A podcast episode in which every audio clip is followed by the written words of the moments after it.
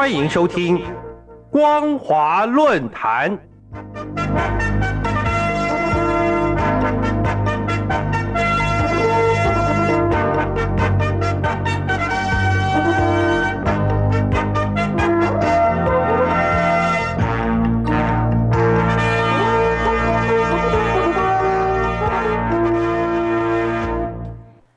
各位听众朋友，大家好，欢迎收听今天的光华论坛，我是兰玲。今天要谈论的主题是：中共越是加强维稳，越证明自己信心不足。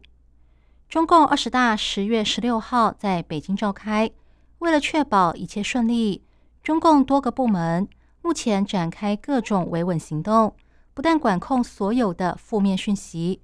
连一般民众的日常生活也受到许多限制，但这种为了维稳而无所不用其极的做法，反而营造出一种风雨欲来的紧张情势。在二十大前，中共严格维稳的程度已经到了一种不可思议的地步。近几个月来，各地不断传出政府利用电子手环监控人民的事件。七月时，北京平昌就有居民抱怨。社区人员要求他们二十四小时佩戴电子手环，以便透过手机 App 掌控他们的体温数据。最近也有不少民众反映，想进入北京时，发现手机里的北京健康宝 App 弹出警告视窗，宣称用户可能与疫情高风险地区或者确诊者有关联，需要进行检测以排除风险，导致他无法进入北京。而且申诉也没用，弹窗这两个字因此登上微博热搜榜。遭殃的还有北京的公车司机。中共当局要求他们戴上电子手环，以便透过情绪感应技术监测身心状态，避免产生社会风险。除了透过健康宝以及电子手环来管制外，北京当局也严格控管飞行器以及邮件。当局宣布。运送危险化学物品的车辆禁止通行。邮政快递企业应该加强检查包裹，严格执行实名制，并确实检验。另外，行政区域内也禁止任何单位、组织或个人在未经准许的情况下，利用飞行器进行各种活动或者放气球。而在网络监控方面，早在九月二十三号。中共公安部就以维护网络安全为名，对网络展开新一波的严打行动，宣称要集中打击、整治网络黑色产业链，被称为“断号行动”，预计持续到今年年底。十月三号，中共公安部交通管理局也宣布，十一长假期间将加强网络巡查。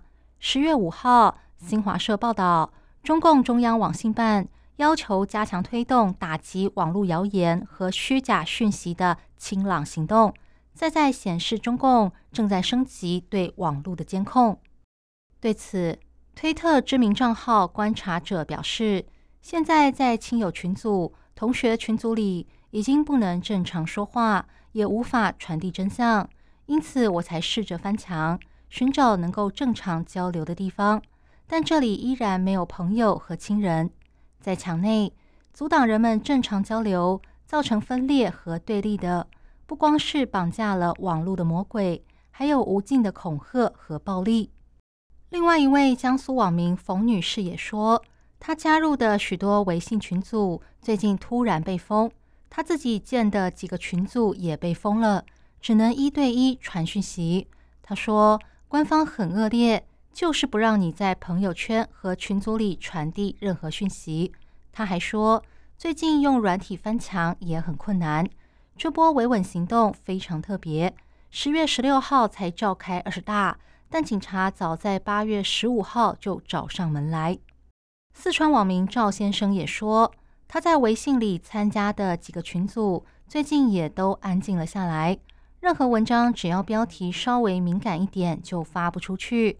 即使能发出去，也会很快就被删除，或者只有自己能看得到，别人都看不见。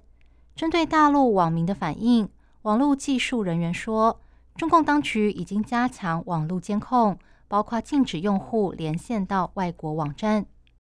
中共除了加强网络监控，也透过到处抓人来确保二十大能顺利召开。九月二十七号，中共公安部举行新闻发布会，公布了自六月二十五号以来的百日行动成果。中共公安部治安管理局局长仇宝利宣称，这波行动共逮捕了一百四十三万多名嫌犯，为二十大前的维稳奠定了良好的基础。但事实上，这种运动执法根本没有法律依据，因此外界非常关心有多少无辜民众会因此受害。各位听众朋友，考虑到二十大是高度敏感的政治性集会。加强维安行动是正常的，但中共却维稳过了头，简直到了风声鹤唳的程度。